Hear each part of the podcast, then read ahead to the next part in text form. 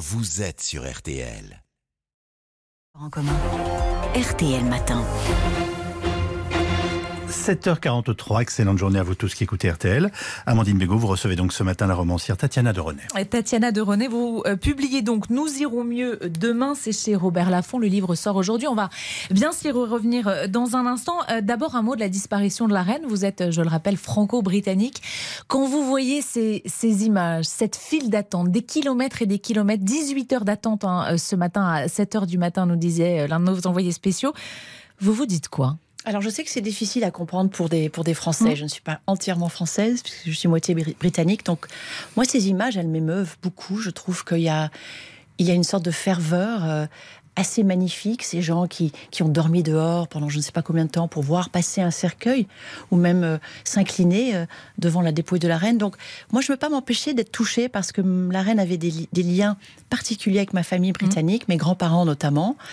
Donc je J'aurais bien aimé être à Londres en ce moment pour, euh, pour partager cela. Je comprends aussi que, que peut-être qu'on on, trouve que peut-être que les Anglais en, font trop. Mais non, mais il y a toutes les chaînes d'infos françaises diffusent ces images, les gens regardent ça avec. Euh, mais il y a une page d'histoire qui se tourne. Euh, cette femme avait quand même un destin assez extraordinaire. Donc je ne sais pas ce qui va venir après, mais en tout cas, je regarde ces images avec beaucoup d'émotion. Et vous auriez pu, vous, Tatiana de René, attendre 18 heures comme ça Non, peut-être pas, non.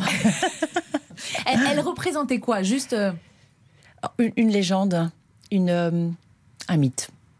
Et vous comprenez, vous, la franco-britannique, cette fascination qu'ont les Français pour la monarchie? Oui, bien sûr. Et pas tous, hein, je mmh, précise. Bien hein. sûr. Mais oui, je comprends. Et puis surtout, elle a, elle a accompagné notre, notre siècle. Elle est quand même présente pour la plupart d'entre nous. Ça fait 70 ans mmh. qu'elle est là, quand même, qu'elle était là. Bon, venons-en à ce livre. Nous irons mieux euh, demain. L'histoire de Candice, qui a 28 ans et qui voit sa vie euh, basculer un soir lorsqu'elle se retrouve témoin d'un accident. Une femme, Dominique, est renversée sous ses yeux, grièvement blessée. Et les deux femmes vont nouer des liens très forts. Très forts et, et très étranges aussi. Vous savez, quand j'ai commencé à écrire ce livre, euh, en plein confinement, mmh. j'avais en tête un polar. Un polar un peu manichéen, avec une femme un peu méchante, machiavélique, qui va manger une femme plus fragile. En fait, au fur et à mesure que j'écrivais ce livre, je me suis rendu compte que ce n'était pas du tout ça, en fait, que j'avais envie plutôt d'explorer la zone d'inconfort dans lequel une amitié un peu bizarre peut s'infiltrer. C'est-à-dire que parfois, on rencontre quelqu'un et vous ne savez pas sur quel pied danser avec cette personne. Mm. Soit elle vous rend très perplexe, soit elle vous fait peur, soit vous la trouvez euh, particulièrement touchante. Il y a un mot aussi qui est un petit peu osé à cette heure-ci du matin, mais je le dis quand même, attachante. Voilà, c'est-à-dire quelqu'un. Dominique, elle est attachante. C'est ça, c'est-à-dire c'est quelqu'un qui est tellement intense que vous ne pouvez pas vous empêcher d'être fasciné, mais en même temps, vous vous rendez compte que cette personne s'immisce dans votre vie. Donc, voilà. En fait, il y a de l'emprise aussi presque. Il y a une emprise, bien sûr. Mais c'est pas uniquement une emprise parce qu'on a beaucoup vu de films comme ça. Mmh. Rappelez-vous, jeune femme mmh. cherche appartement, ou même The Servant, mmh. etc., ou même All About Eve. Donc là, ce qui m'intéressait, c'est de voir ce que les deux pouvaient s'apporter. Parce que ce n'est pas seulement l'influence de Dominique sur Candice, c'est hmm. aussi le contraire. Alors Candice, elle est ingénieure du son au studio Violette. Euh, c'est un clin d'œil au studio dans lequel vous enregistrez vos livres audio, puisque Violette, c'est le prénom de l'ingénieur du son avec qui vous travaillez. C'est vrai. C'est pas bizarre euh, de, pour un auteur de lire son propre texte comme ça à voix haute? Non, c'est une très belle aventure. J'ai commencé, euh, j'ai fait plusieurs livres comme ça. Et d'ailleurs, on doit passer un test parce que tous les auteurs ne savent pas lire, figurez-vous. Donc moi, j'ai voulu. On m'a dit oui, Tatiana, mais il faut que vous passiez un test. Ah je me suis retrouvée en cabine avec mes ingénieurs son mmh. devant moi, mes, mes, éditeurs. Et en fait, au bout de 5-6 minutes, ils ont dit mmh, elle sait lire. Donc je me suis lancée là-dedans. C'est un vrai travail. Vous Mais vous faites passer plus de choses encore que dans l'écriture, oui, bien sûr.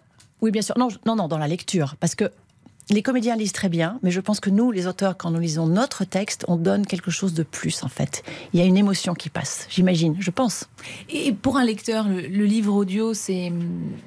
Moi, je, vais être très sincère, hein, ça ne me viendrait pas à l'idée d'écouter un livre. Mais je pense que quand c'est l'auteur, soi-même, qui lit son propre livre, il y a un plus. Vraiment, en tout cas, c'est ce que me disent mes, lecteurs qui m'écoutent comme ça.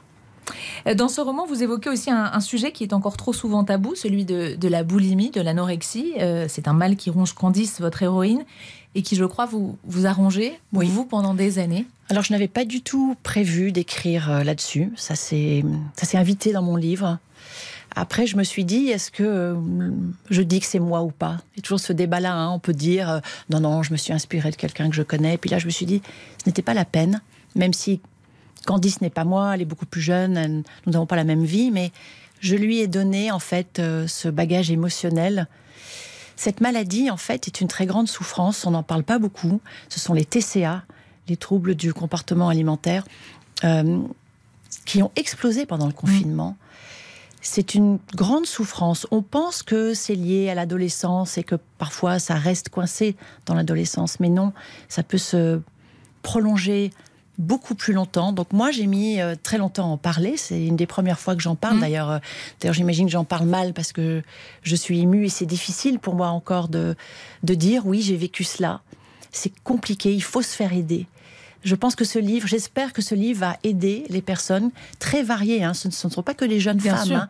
Ce sont des femmes de tous âges et des hommes aussi qui souffrent de boulimie, hyperphagie, C'est boulimie, pour combler quelque chose. Et quand, quand- quand vous dites nous irons mieux demain, c'est aussi un message adressé à, à ces femmes, à ces Bien sûr. personnes qui souffrent de ça. Bien sûr, parce que c'est un livre très lumineux. J'ai voulu, une, euh, dans ce cœur noir du confinement, aller vers la lumière. Parfois, mes livres se terminent, euh, euh, Yves Calvi le sait, euh, dans des- avec des fins ouvertes. Euh, mes lecteurs sont très décontenancés. Là, j'ai voulu vraiment aller vers une lumière. Mais surtout, cette phrase, c'est un hommage à Émile Bien sûr, à Émile Zola qui est présent tout au long. C'est le passage du clandestins du livre. Et j'avais pas du tout non plus prévu de parler de lui. Il s'est invité dans mon livre. Il a toqué à ma porte d'écriture. J'étais en train d'écrire. J'ouvre et je vois un, un monsieur un peu, un, peu, un peu rondouillard, barbu. Je le reconnais immédiatement. Je lui dis, Émile, qu'est-ce que tu fais là? Je suis dans ton livre, Tatiana. Je lui dis, mais comment, comment faire? Je vais pas, je ne peux pas écrire ta biographie. Il dit, c'est par la mémoire des murs que je vais rentrer dans ton livre. Et c'est ce qui s'est passé. Il est effectivement tout au long du livre. Dominique est, est fan de, de Zola. euh, Comme moi. Comme vous. Qu'est-ce qui vous touche chez Zola? Il y a tout dans Zola. Il y a la vie, il y a la beauté de la vie, et puis il y a l'horreur de la vie aussi, il y a la noirceur, il y a l'espoir aussi. il y a- En fait, Zola, c'est le, c'est un kino panorama. Vous avez tout, les odeurs. Quand vous vous baladez dans le ventre de Paris, vous avez la noirceur dans Germinal. Vous avez euh, l'espoir aussi, hein, parce qu'il n'était pas qu'un auteur noir.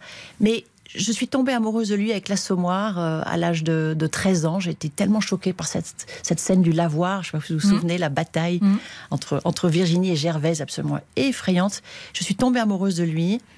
Et donc, je savais qu'un jour, il allait sortir dans un de mes livres. Je ne savais pas comment, mais voilà. Eh ben, il le y est. voilà. Euh, Dans Nous irons mieux demain, qui sort donc euh, aujourd'hui, c'est publié euh, chez Robert Laffont. Euh, J'ai adoré. Je vous le dis. Merci. Euh, merci. Merci. Euh, beaucoup. merci beaucoup. Et c'est vrai que c'est une rencontre. C'est quand même troublant cette rencontre Oui. entre les entre les deux. mais et sinon, il n'y aurait pas eu de roman si ce n'était pas troublant.